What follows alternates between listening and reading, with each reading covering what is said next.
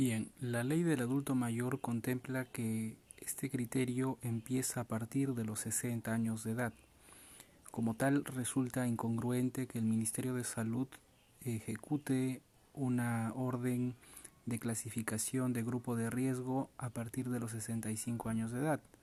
Ello evidentemente genera una brecha de 5 años en desmedro de los trabajadores.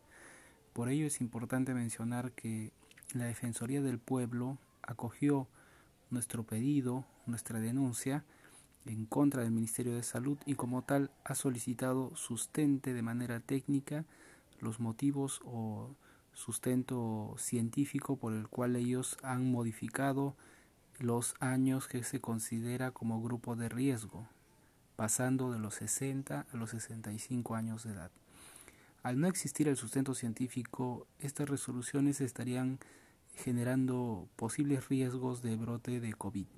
Por ello es importante resaltar la importancia de esclarecer y afianzar la ley del adulto mayor.